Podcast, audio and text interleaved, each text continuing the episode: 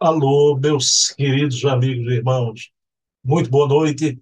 Estamos aqui em mais um programa Bezerra de Menezes, o Kardec brasileiro, sempre na companhia do querido historiador Luciano Klein. Mas antes de começarmos o nosso programa, eu queria falar para vocês aqui sobre os outros programas do nosso canal. Hoje temos sempre aos domingos às 20 horas, aliás, todos os nossos programas são às 20 horas, todos eles, já.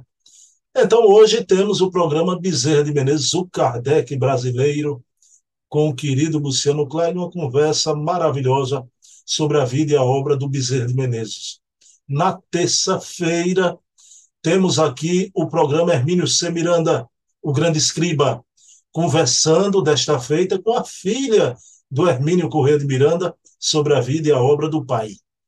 Na quarta-feira, temos o programa Resenha Literária com Silvio Mariano, pesquisador, documentarista espírita. É um programa sobre livros à guisa de indicação. Na quinta-feira, temos o programa O Metro, que melhor mediu Kardec, Claro, o título já diz tudo. Quem foi o metro que melhor mediu Kardec? É sobre a vida e a obra de Herculano Pires. E conversando aqui com a sua filha, Heloísa Pires. Esses são os quatro programas semanais, toda semana. O de Bezerra no domingo, na terça o de Hermínio, na quarta resenha, na quinta o de Herculano. Mas temos também os programas mensais, que só acontecem aos sábados, então, todo primeiro sábado do mês temos o programa Leon Denis, o apóstolo do Espiritismo, conversando aqui com Charles Kemp, presidente da Federação Espírita Francesa. No segundo sábado, temos o programa Memórias e Reflexões, conversando aqui com César Perry de Carvalho, ex-presidente da FEB da UGE, é um programa que traz as memórias do movimento espírita brasileiro, né? o César Perry, que viveu tudo isso por dentro. No terceiro sábado, o programa Portfólio Fontes Primárias, trazendo aqui as fontes primárias do alvorecer do Espiritismo em França, documentos de Kardec, com a letra de Kardec de Amélie Boutet, o Adair Ribeiro, que é o curador do Museu Acol Allan Kardec. Online. O Adair é quem detém o maior número de fontes primárias aqui no Brasil do movimento espírita no seu início, no seu alvorecer na França, nos dias da codificação. E para encerrar, no quarto sábado, temos o programa O Eco, da imprensa espírita, com um articulista da revista Reformador e da revista O Consolador, Leonardo Marmo Moreira. É um programa onde repercutimos tudo que sai na imprensa espírita do Brasil e do mundo. Pessoal, quem quiser acessar o canal e ver os programas que já foram, né? Temos aqui as playlists já, que é meu canal, a capa do meu canal, né? Bruno Tavares, a querida Yasmin Madeira, belíssima, faz a apresentação do nosso canal. Aqui a entrevista que eu fiz com o Divaldo, seminário com Hermínio. Aí vem as playlists, já, que são as palestras que eu faço aqui em Recife. O programa com Leonardo Marmo, que é o que tem maior número de visualização. Vejam bem, 4 mil visualização, 2 mil visualizações, é, 3 mil visualizações. Então, é uma coisa impressionante o programa de Marmo, né? Aqui está a playlist do programa de Clay, Bezerra de Menezes, o de Hermínio Miranda com Ana Maria, o Portfólio Fontes Primárias com a Daí, o Memórias e Reflexões com César Perry Leon Denis, o apóstolo do Espiritismo, com Charles Kemp, o de Herculano, com Heloísa, a resenha literária com Silvio Mariano, e aqui as entrevistas históricas que eu fiz, já entrevistei todo mundo do movimento espírita, né? os grandes divulgadores, oradores, escritores, já. Então está aqui Vênia Prada, Júlia Neso, Oceano Vieira de Melo, Emanuel Cristiano, o Wagner Gomes já paixão, agora tem mais. Você aperta aqui, aparece Denise Lino, Paulo Henrique Figueiredo, Orson Peter Carrara, o querido Evandro Noleto Bezerra, não é? Então, uma pleia de, de amigos do movimento espírita e para encerrar o depoimento dos amigos. Já. Por essas playlists vocês acessam e veem programas, temas importantes que foram abordados. Então tá aí, pessoal, um trabalho de fôlego, trabalho de esforço em prol da memória do movimento espírita brasileiro. Né?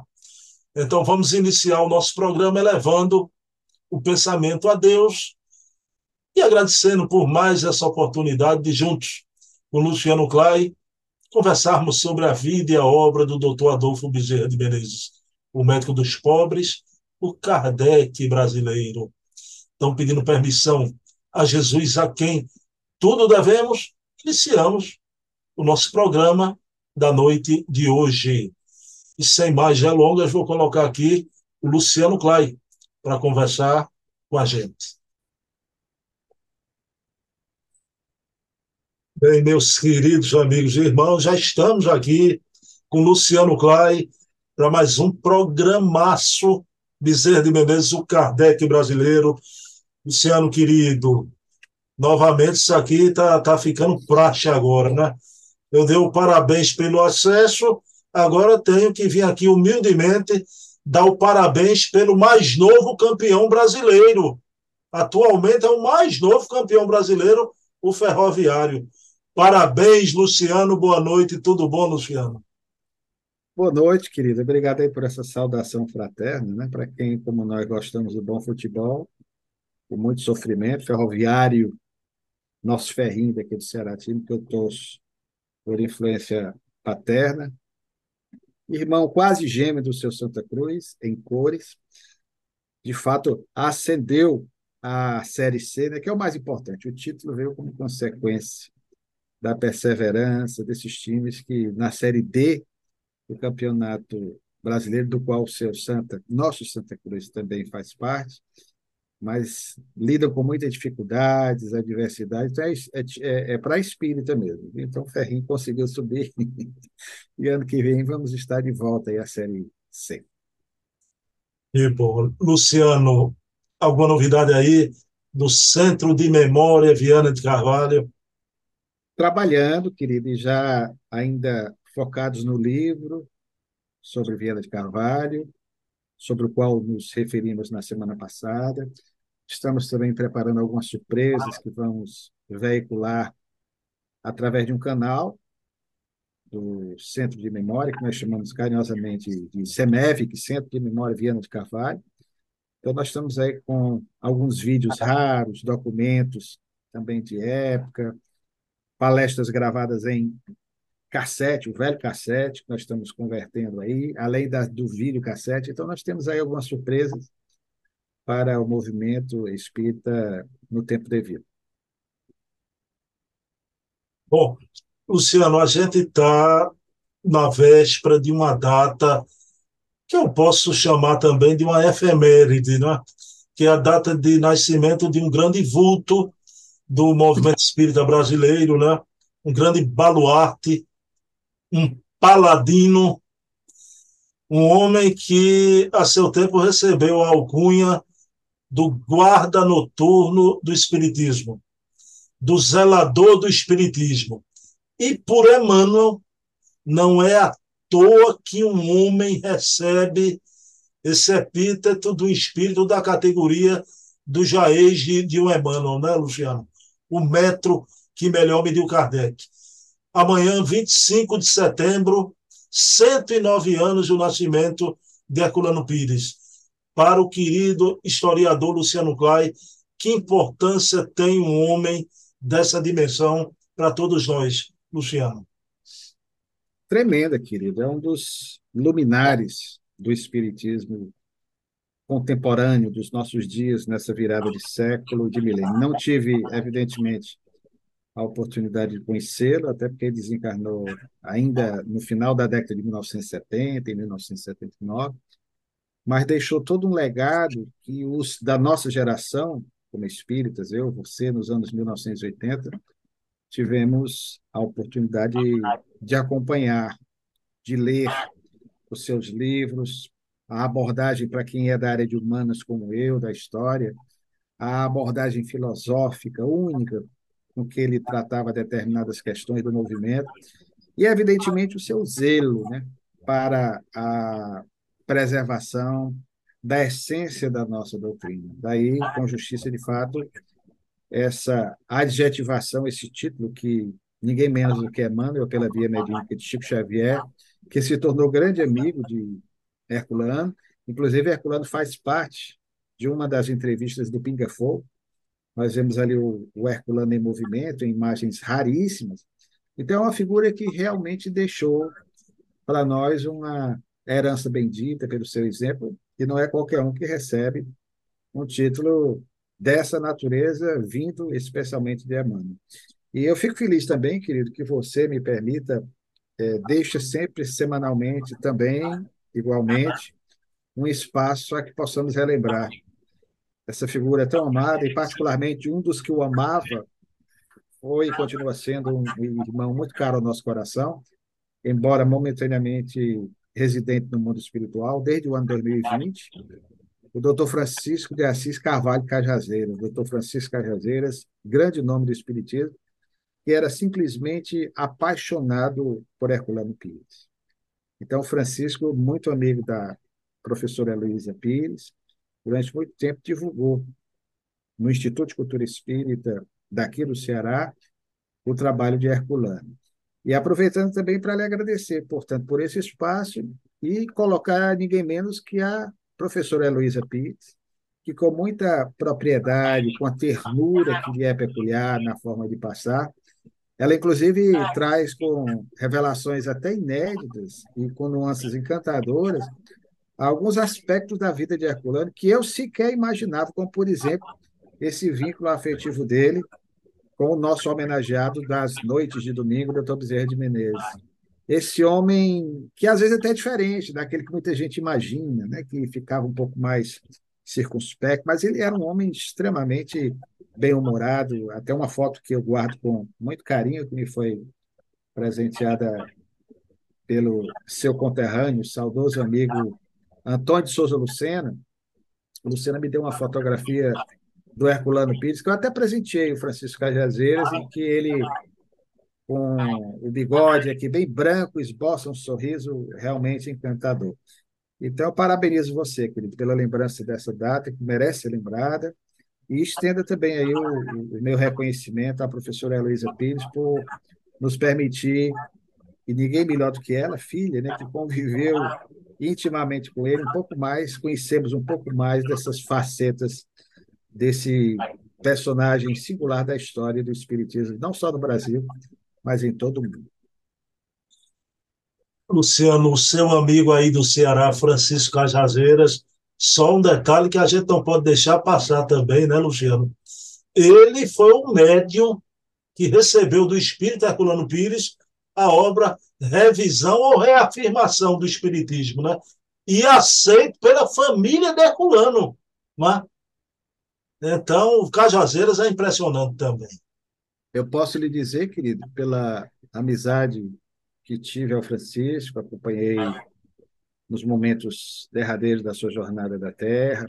Francisco foi aluno do meu pai, um antigo curso ginasiano que tinha na década de 1960, ele era um pouco mais velho do que nós, mas nós somos companheiros da mesma casa espírita, o Centro Espírita João Evangelista, daqui de Fortaleza, e posteriormente com o Francisco, em setembro, coincidentemente em setembro de 1996, há 27 anos, vamos, vamos completar já já né, 30 anos de fundação, é, em 2026, o Instituto de Cultura Espírita. Nós tivemos a oportunidade de participar e acompanhávamos o amor que Francisco tinha, além de ser um exímio escritor, Francisco tinha uma mediunidade também muito apurada.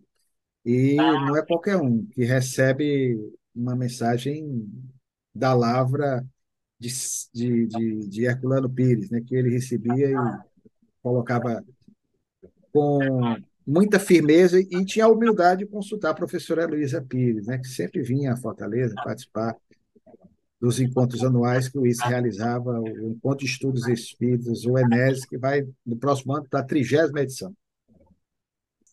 Bom, então fica aqui a nossa homenagem, a nossa reverência, né? E morredora ao metro que melhor mediu Kardec, né? Herculano vive ainda no, nos planos espirituais, mas em nossos corações o legado que ele deixou, não é? De defesa da obra de Kardec. Luciano Clay, hoje a gente vai para um assunto, para mim, de uma beleza e aproximar também o público que gosta, admira o doutor Bezerra, da filha arada, né, Luciano? Né? Os filhos que a gente sabe de um ou outro, mas esses próximos programas, os três programas a contar de hoje, a gente vai trazer aqui cada um desses filhos, as crias do doutor Bezerra de Menezes. Luciano, a gente vai começar pelo primogênito, que talvez é o que tem a, a história mais triste, né? Porque é aquele que padeceu da loucura e o motivo do Bezerra escrever a obra A Loucura sobre o Novo Prisma, né? Mas, Luciano, eu queria que você falasse sobre esse filho, sobre esse aspecto da loucura. Agora, um detalhe da tua pesquisa. Luciano, era, foi verdade que você já ia desistindo da biografia de Adolfo Bezerra de Menezes Júnior e, e, finalmente o empurrãozinho do mundo espiritual você conseguiu trazer essa biografia é fato, querido. Veja, Bruno, é, foram anos de pesquisas. De todos os capítulos, que ficou por último, aliás, que é o capítulo número 6, aquele que eu diria para você mais me deu trabalho. E eu explico por quê. Porque, na verdade, havia muitas discrepâncias, divergências em relação ao número real de filhos do Dr. Bezerra de Menezes dos dois matrimônios.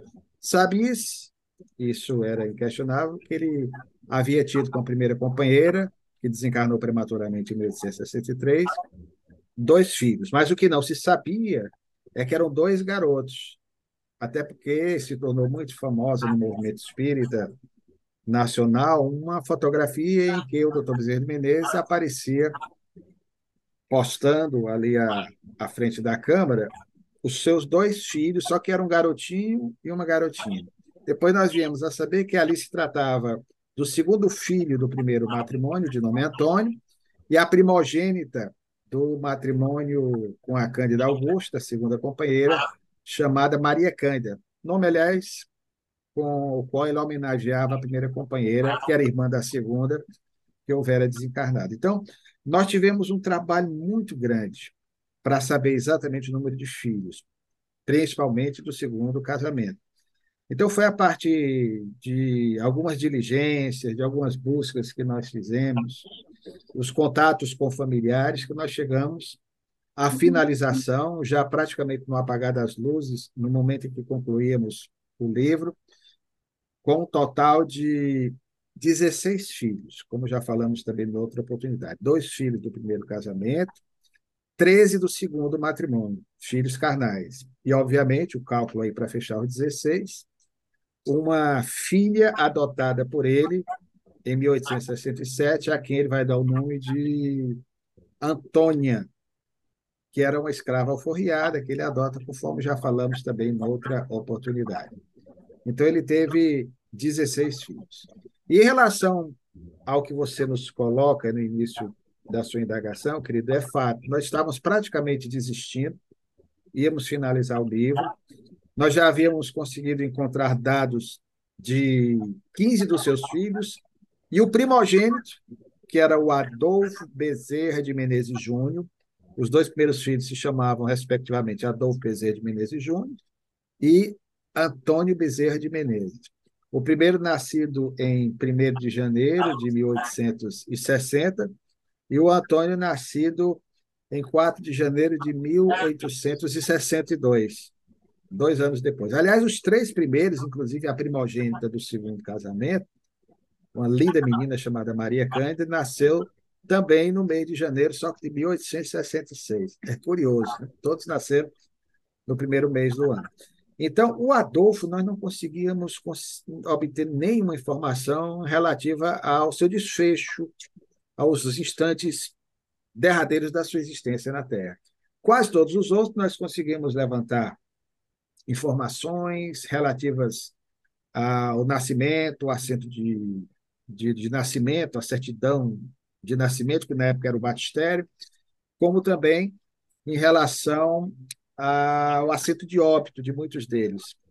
E nós estávamos praticamente já desistindo do Adolfo, porque tínhamos algumas notícias em jornais de época dos estudos que ele fazia quando estudante do hoje correspondente ao ensino médio, em se preparando para, na década de 80 do século retrasado, século XIX, cursar alguma faculdade, quando de repente esse rapaz desaparece. Do segundo filho, o Antônio, nós passamos a ter, sim, algumas informações, e o Antônio, diferentemente do Adolfo, cursará a mesma faculdade do pai, a faculdade de medicina. Mas em relação ao Adolfo, nós não conseguimos nada. Nada, nada. Foi praticamente apagado da história, não havia registro, e sendo mais velho, alguma coisa de anormal se passava. Né? Até porque nós não conjecturamos, de princípio, Bruno, que ele pudesse ser o filho, sobre quem você me fez menção no início, que Bezerra mais tarde irá analisar no livro que foi o livro da sua vida, uma obra eminentemente científica, em que ele, com seus conhecimentos médicos, valendo-se do que havia de atual à época acerca da psicologia, da fisiologia e da própria psiquiatria que se engatinhava, sobretudo no nosso Brasil, e com os conhecimentos espíritas ele vai analisar a problemática obsessiva à luz do espiritismo. Então, o livro A Loucura sob um novo prisma, que é uma obra postumamente publicada, ela vem a lume em 1920, 20 anos após a desencarnação dele, mercê da generosidade dos filhos e de alguns genros que ainda estavam encarnados naquele ano. Mas essa obra que todos nós conhecemos, ela é resultado, inclusive, de um dos maiores dramas que o Dr. Bezerra de Menezes experimentou quando encarnado, que foi o fato de seu filho, diagnosticado pelos seus coevos, pelos seus contemporâneos na área da medicina, os médicos psiquiatras, na época chamados de alienistas, eles diagnosticarem um rapaz como sendo portador de uma alienação mental, ou seja, de loucura. E na época, é como ele próprio Bezerra irá dizer, era um golpe mais doloroso do que ver aquele filho desencarnar. Porque ele ainda estava, e ele depois vai fazer essa afirmativa, se, engateando no espiritismo. Ele não tinha noções mais aprofundadas para entender o que mais tarde ele compreenderia, que se tratava, além, claro, das questões de natureza fisiológica, de um problema obsessivo, então, nós não tínhamos nenhuma dessas informações. Foi quando nós descobrimos, primeiramente, no setor de obras raras da Federação Espírita Brasileira, os originais do que virá a ser no futuro o referido livro, A Loucura sobre o Novo Prisma, que era um livro bem diferente, bem mais alentado, bem mais grosso, com a letrinha do Dr. Bezerra. E começamos a ler. E foi quando nós, diferentemente do que está na edição de 1920, porque na edição de 1920, o doutor Bezerra de Menezes, intencionalmente, e daqui a pouco eu vou explicar por quê, ele coloca que o seu filho, de uma inteligência exuberante, que cursava medicina, então todo mundo passou a entender, inclusive alguns pesquisadores, que se tratava do segundo filho, Antônio, porque sabidamente era o único que cursava a faculdade de medicina. O primogênito, o Adolfo, não. Então ficou nisso. Só que na obra original, desconhecida do público espírita, o Bezerra disse que o nosso filho mais velho, portador de uma inteligência exuberante, rapaz, aí vai descrevendo como no livro descreve, mas não disse que ele cursava medicina. E essa explicação se deve ao fato, depois nós chegamos a essa constatação, Bruno, porque o Adolfo vai ver o irmão desencarnante dele, o Antônio, e era muito comum o doutor Bezerra de Menezes, para poupar o irmão que vai viver até 1899, ele vai desencarnar em janeiro, 20 dias após completar 39 anos. Ele vai desencarnar, portanto, em decorrência de uma febre caquética, como dizia antigamente, uma caquexia, que seria a malária, ainda existente no Rio de Janeiro, sem ter se casado e vivendo sob os cuidados do Dr. Bezerra Menezes. Então, foi a partir desse livro, primeiramente, que nós achamos essa informação que o rapaz, portanto, era o responsável por essa questão relacionada ao problema obsessivo, ou à loucura, como se colocava no, na obra originalmente. Mas depois nós descobrimos, graças à ajuda imprescindível de um companheiro por quem eu tenho uma gratidão muito grande, um irmão do coração, que nasceu no mesmo ano que eu nasci, hoje um, amigo que, mesmo morando no Rio de Janeiro, nós nos comunicamos regularmente, o conceituado advogado carioca, Laércio Camanho. Laércio foi de uma presteza, de uma generosidade, de uma humildade impressionante e foi o nosso braço, principalmente nessas horas, porque ele tinha um faro, usando uma expressão nossa de historiador, para encontrar determinadas coisas. E o Laércio foi alguém que nós nos valemos para tentar encontrar algum documento que sinalizasse para é, o desaparecimento do Adolfo. Quando é que ele desencarnou, afinal? Nós não tínhamos, montamos todos os filhos, mas do Adolfo não. Foi quando, querido, é, realmente, no apagar das luzes, como dissemos, já concluindo a obra, o Laércio me liga e diz, Luciano, eu procurando aqui nos assentos de óbitos, encontrei pregado aqui, fixado atrás de um assento de óbito, aí você não tem como atribuir isso ao acaso, sabe, Bruno? Foi ação da espiritualidade. Sem querer, né? ou como diria o Chaves, sem querer querendo, a espiritualidade querendo, ele encontrou o documento que estava por detrás, ele tira e vê lá o assento de óbito do rapaz. Foi a partir daí que nós finalizamos, conseguimos obter mais algumas informações. Enfim, foi alguém que viveu sob a tutela do Dr. Bezerra de Menezes, mobilizando toda a sua atenção por conta desse problema. Inclusive, na obra original, no esboço primeiro de A Loucura sob o Novo Prisma, é dito que o doutor Bezerra de Menezes chegou a internar o filho na casa de saúde do doutor Eiras, que era uma casa de saúde para alienados mentais à época. E depois foi recomendado para uma fazenda, porque você imagina o drama de alguém, Bruno, de casa à época, o doutor Bezerra tinha vários filhos, segundo casamento, meninas, pequenininhas, devia ser algo doloroso ver o filho passar por problemas dessa natureza. E também chegou a ser cogitado dele ficar internado no hospício Pedro II.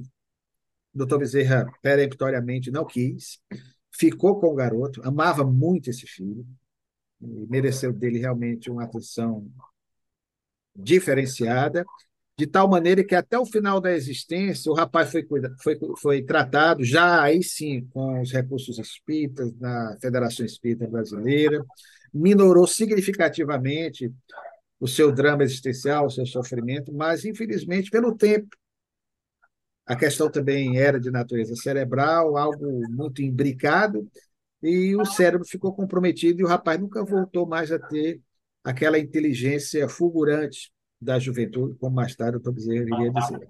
Então, ele viveria por resto da existência sempre sob os cuidados do pai, e é interessante, porque o Dr. Bezerra de Menezes, para onde ele ia, ele, no final da existência, se mudou muito, alugava algumas casas, já nessa fase difícil, porque passava de natureza material. Ele alugou uma casa na 24 de maio, contígua à sua. Então, ele tinha a sua casa e o filho, Adolfo, morava na companhia de dois outros irmãos, especialmente José Rodrigues, que era irmão mais novo do segundo casamento, que ele tinha uma confiança muito grande nesse garoto. Né? Então, ele morava do lado do Tom Bezerra. Coincidentemente, ou não, foi a partir da desencarnação desse filho, em janeiro de 1899, ele não se casou, portanto, que o doutor Bezerra de Menezes, naquele mesmo ano, vai começar a passar por uma série de problemas de saúde, os seus acidentes vasculares cerebrais que vão acontecer de forma recorrente, principalmente no segundo semestre. Nós conseguimos, portanto, recuperar esses dados, conseguimos, através da Lúcia Bezerra, que nos assiste nesse momento, sobrinha bisneta ou trineta, pelo parentesco em via dupla que ela tem com o doutor Bezerra de Menezes, nós conseguimos, através de um acervo precioso do irmão dela, o grande triatólogo B. de Paiva, que recentemente nos deixou, nós conseguimos algumas fotografias, inclusive algumas dedicadas aos parentes aqui do Ceará, entre estas, uma do Adolfo, que ilustra a parte do livro em que discorremos sobre ele. Luciano, eu antes de conhecer você, pensava que os dois primeiros filhos, né, fruto do casamento da primeira Cândida, eram um casal, né? Um menino e uma menina. Mas não, Foram dois meninos, o primeiro, o Adolfo Bezerra de Menezes Júnior, e agora o segundo, Luciano, o Antônio Bezerra de Menezes. Né? É, você já, já tinha me falado que ele foi um espírita dedicado. Não é? Se você pudesse pincelar mais um pouquinho, Luciano, o que é esse espírita dedicado, não é? Ele fazia parte mesmo de, de casa espírita, acompanhava o pai, como é que foi isso? O Antônio, pelo que você percebe, inclusive por algumas imagens dele, a Lúcia gentilmente nos cedeu algumas imagens, nós obtivemos uma outra também com um querido amigo que também recentemente se transferiu ao mundo espiritual, sobre quem nos detivemos aqui numa homenagem sentida ao nosso Eduardo de Castro Bezerra Neto, sobrinho trineto de Bezerra de Menezes, nós conseguimos também fotografias do Antônio através do Eduardo e da Lúcia, ambas com dedicatórias, com a letrinha dele, porque os padrinhos eram aqui do Ceará.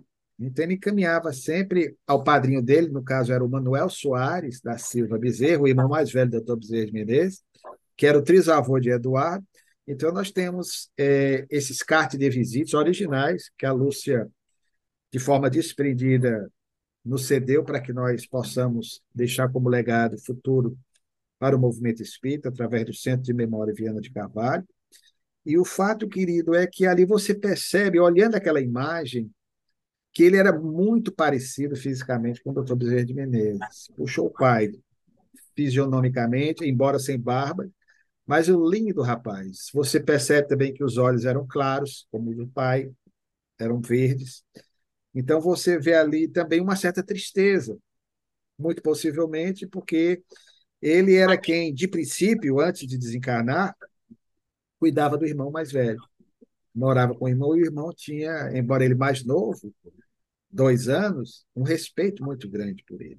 E aí nós fomos percebendo que o Antônio, que vai desencarnar prematuramente em decorrência de uma febre tifoide, a mesma doença que matou a mãe a Maria Cândida, em março de 1863, que o Antônio, que cursava a faculdade de medicina, ele teve praticamente de abdicar da faculdade, por isso é que nós não entendíamos, ele cursa até o segundo ano, para praticamente dar um suporte ao pai nos cuidados com o irmão mais velho. Precisava de uma atenção diferenciada.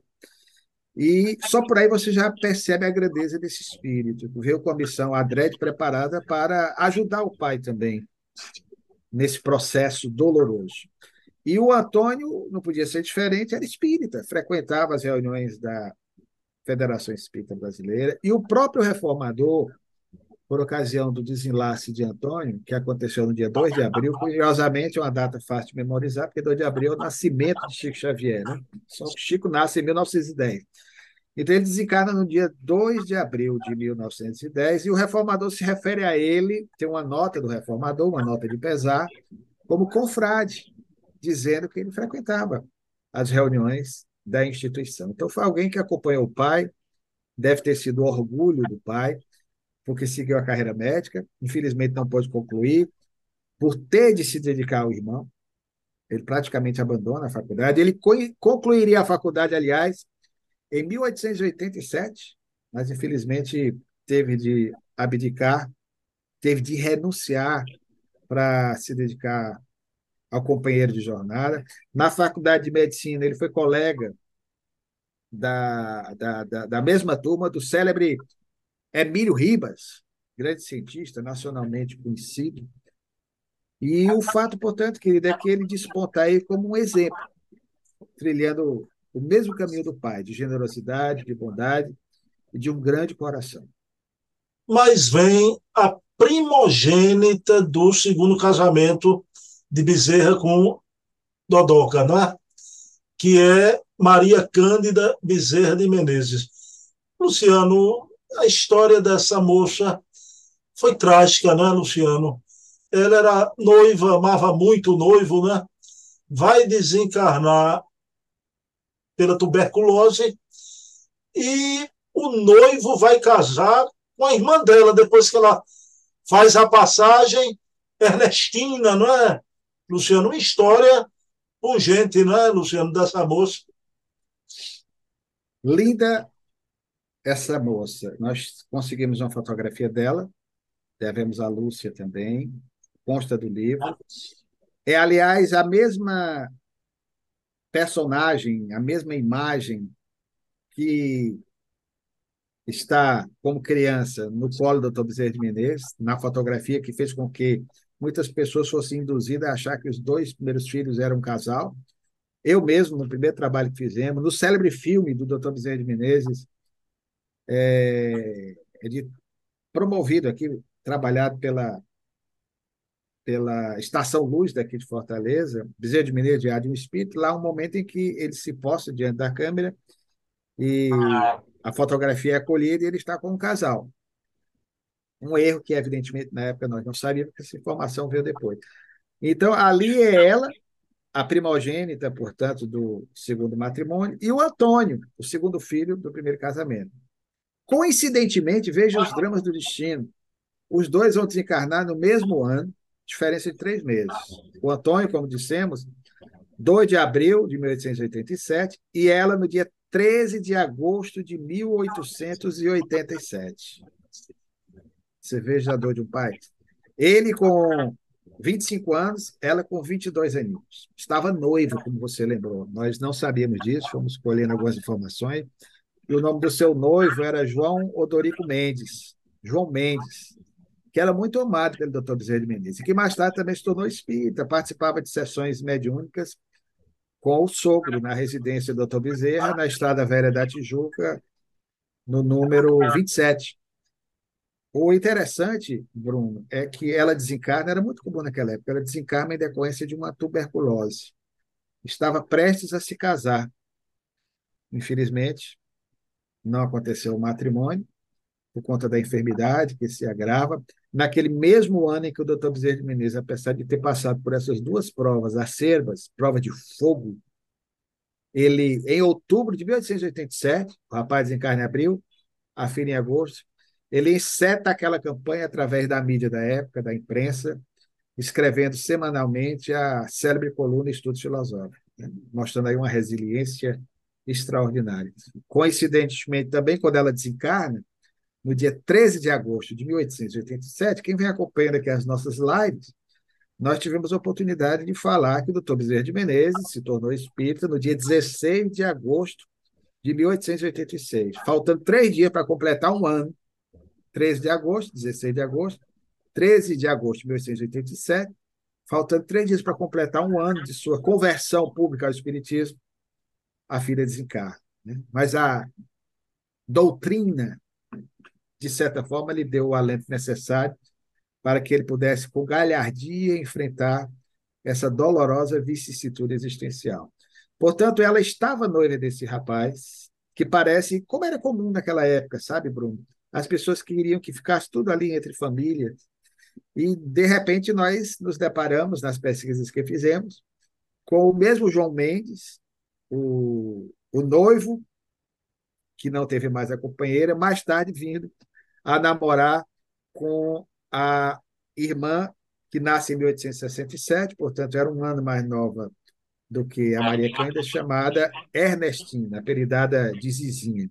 Com a Ernestina, nós tivemos a oportunidade de obter fotografias dela através da sobrinha, aliás, da trineta dela, diretamente descendente, que reside no Rio de Janeiro, uma psicóloga Rosângela, que sempre também participa aqui, assiste às nossas lives. Tivemos a oportunidade de fazer uma entrevista com a neta da dona Ernestina, que é a dona Ieda, que ainda hoje está aí, velhinha, muito simpática. E foi quando soubemos um pouco do João Mendes, mas elas próprias não sabiam que o João Mendes, que se casou com Ernestina, eles tinham é, antes tido esse relacionamento, esse noivado com a outra irmã. Então, ela desencarna e o João Mendes vai é, se consorciar com a irmã chamada Ernestina. Você veja como é que são as coisas da vida, né? Com quem vai deixar uma prole considerável, vai deixar herdeiros no Rio de Janeiro. E a Ernestina vai ser uma das últimas filhas do Bezerra de Minas a desencarnar só na década de 1950. Nós temos uma fotografia dela, também de olhos bem claros, mesclando aí um pouco do azul com o verde, ela já velhinha, também de uma grande beleza. o João Mendes queria ter um sogro como esse de todo jeito, né, Luciano? E deu certo, né? Acabou ficando. Ele desencarnou em 1930. Aí a, a própria irmã viveu mais 20 anos. A própria irmã ficou feliz no plano espiritual, né? Um certamente, certamente. Figura extraordinária. Luciano, a gente, na noite de hoje, a gente falou sobre esses três filhos do, do Bezerra, né? Como o Bezerra foi um colaborador do Departamento da Reencarnação aqui com a Terra, não é, Luciano? Quantos filhos? E eu fico muito à vontade de te fazer essa pergunta final diante de, de um homem com a prole dessa, né? Luciano, um momento grave, preocupante novamente na nossa República, não é? Eu quero fazer um comentário breve aqui. Pelo amor de Deus, eu, eu peço ao, ao doutor Alexandre Moraes, ministro do Supremo, não bloqueie meu canal, porque eu sou um Zé Ninguém, né? Ah, Luciano, preocupante o Supremo Tribunal Federal, que de uma quadra para cá está querendo legislar. Recentemente foi a questão das drogas. Luciano, a gente vota no, nos parlamentares, né? a gente escolhe com muito cuidado. A gente está num programa aqui que teve um homem que serviu ao parlamento brasileiro, doutor Bezerra de Menezes. Né? Luciano, então, questão do aborto, a ministra da Suprema Corte, né? provocada por uma ação, liberou para plenário dia 28 de setembro. E ela manifestou interesse até de participar. Tá? Eu me lembro, Luciano, acho que você também, que há anos atrás o aborto não passou por causa do trabalho de dois excepcionais políticos do país, um de direita conservador o Luiz Bassuma, da Bahia, e outra grande de esquerda progressista, a senadora Heloísa Helena, evangélica. Os dois se uniram em campanha e barraram o aborto nesse país. Seu amigo Raul Teixeira está registrado em livro, em palestra. Ele orava a Deus para que o aborto não viesse, porque, segundo Raul, se o aborto fosse aprovado nesse país, viria a guerra. Então, Luciano, o momento é preocupante. A gente precisa orar muito. E, Luciano, é, é lamentável, mas a nossa posição de nos posicionarmos já, enquanto movimento. A FEB, a AME fez uma, uma carta aberta muito boa, muito concisa, firme, né? A gente precisa se posicionar numa hora como essa, não é, Luciano Klein? Meu filho, sem sombra de dúvidas, porque é um crime abominável. Jesus nos traz uma mensagem de vida, de esperança, que o Espiritismo repete. Vim para que vós tivesseis vida, vida em abundância, vida em plenitude. E nós, aos domingos, temos a oportunidade de estudar a vida extraordinária de um médico que veio à Terra com missão precípua de salvar vidas. E quantas vidas ele salvou? quantos filhos ele teve. Eu me lembro até de um garotinho que ele sofreu muito. O menino nasceu 24 horas após o nascimento, chamava-se João, em 1889, já tinha até nome, mas nasceu e poucas horas após, por mais que o pai tentasse pelejar para que o menino sobrevivesse, infelizmente, com os recursos da medicina da época, não foi possível. E ele sofreu com o filho que desencarnou, que mal conviveu na última existência. Então, Bezerra é um exemplo disso. Como os médicos realmente conscientes que fazem o juramento de Hipócrates, eles sabem que tem que lutar pela preservação da vida. Por mais que se argumente, se justifique dessa ou daquela maneira, não há argumentação nenhuma plausível que justifique um crime hediondo contra um ser indefeso. E no tocante ao que você coloca, de fato, a, a AME, Associação Médico Espírita, o querido amigo Raul Teixeira continua colocando mensagens também via WhatsApp, ele sempre nos envia. Recebemos um belíssimo vídeo que está sendo aí disparado pelas redes sociais do médico paraense, também grande amigo Alberto Almeida, uma alma de rara sensibilidade. Nós recebemos hoje, nós vimos uma manifestação também da Federação Espírita Brasileira, se posicionou de ontem para hoje. Então, nós não podemos ficar omissos diante disso, porque vai ser algo que vai macular a história do nosso país. Né? Vai ser algo que eu, particularmente, não esperava, sinceramente, que isso viesse a acontecer. O que nós podemos fazer por enquanto, claro, além de nos posicionarmos e fazermos uma corrente também de oração, de vibração, para que, de repente, toque o coração daqueles que vão se posicionar em relação a essa questão, para entendermos que esse não é o caminho. Aliás, esse, se, se for aprovado, é um caminho que vai, como você colocou, nos levar a um momento de muita dor e de muito sofrimento. Já bastam aí os chamados aspas, né, karmas coletivos que nós adquirimos ao longo da história do Brasil, o problema da Guerra do Paraguai, a escravidão africana e outros tantos males que nós temos, carregar mais esse, sendo o Brasil um país de referência pelo exemplo que dá na sustentação da ideia sempre pró-vida, contra o aborto, não é possível que no limiar de um novo século, de um novo milênio, nós retrogrademos, nós retrocedamos em relação a essa questão, que é de uma gravidade tremenda. Então, que Jesus ilumine o Brasil e que os bons espíritos possam inspirar, quem sabe quando ela sair do corpo, né, a, a ministra Rosa Weber, todos aqueles que estão ali com a responsabilidade imensa, imensa nessa hora grave da nação. Né? Eu acho que é uma das horas mais graves que a República já passou, que é a hora da transição planetária, né? momento da grande tribulação, como se referiu Jesus há dois mil anos. Mas, Luciano, vamos orar então, para encerrar nesse momento grave, nessa hora grave, orar a Bezerra e a Jesus. Divino amigo, peguei os nossos passos nessa escola abençoada que é a Terra.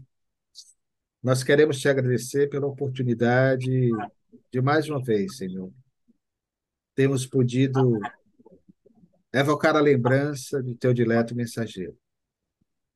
E que possamos Senhor, inspirados no seu exemplo de vida, nas suas lutas permanentes de preservação da vida, seja a vida dos vegetais, da natureza, como ecologista, dos animais que ele tanto amava com a essência franciscana do seu coração, mas, sobretudo, pela vida dos seus pares, pela vida dos seus irmãos, pela vida dos seres humanos com os quais ele lidou, com os quais ele conviveu, na condição de médico parteiro inicialmente, ensejando a vida ao mundo de milhares de criaturas e sempre permanentemente lutando a favor da vida. Que através do Dr. Bezerra de Menezes, e de outros tantos luminares, que esses que conduzem os destinos do nosso país na dimensão física possam, durante o sono noturno, serem de alguma forma levados a regiões no mundo espiritual maior, para terem ciência das responsabilidades que assumiram com os cargos relevantes e importantes que momentaneamente ocupam. Que o Dr. Bezerra de Menezes e toda a equipe espiritual que com ele trabalha no Brasil e no mundo possam, sobretudo neste momento grave porque passa o nosso país, se movimentarem com outros tantos espíritos, de outros tantos benfeitores, para que nós nos sensibilizemos como nação, vivendo na pátria do cruzeiro, de que o caminho é sempre o da esperança, da renovação e da vida, em todas as suas nuances. Se conosco, Jesus, guarda-nos na tua paz. Assim seja.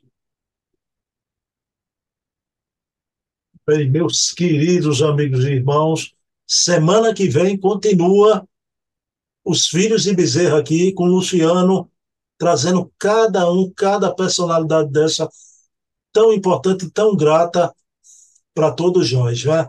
Quero dedicar esse programa a você, minha mãe. Obrigado pelo dom da vida, manhinha. Você não me abortou e eu devo essa vida a ti. Luciano Clay, eu devo a você também essa oportunidade. Gosto de você de graça. Beijo. Beijo, irmão querido.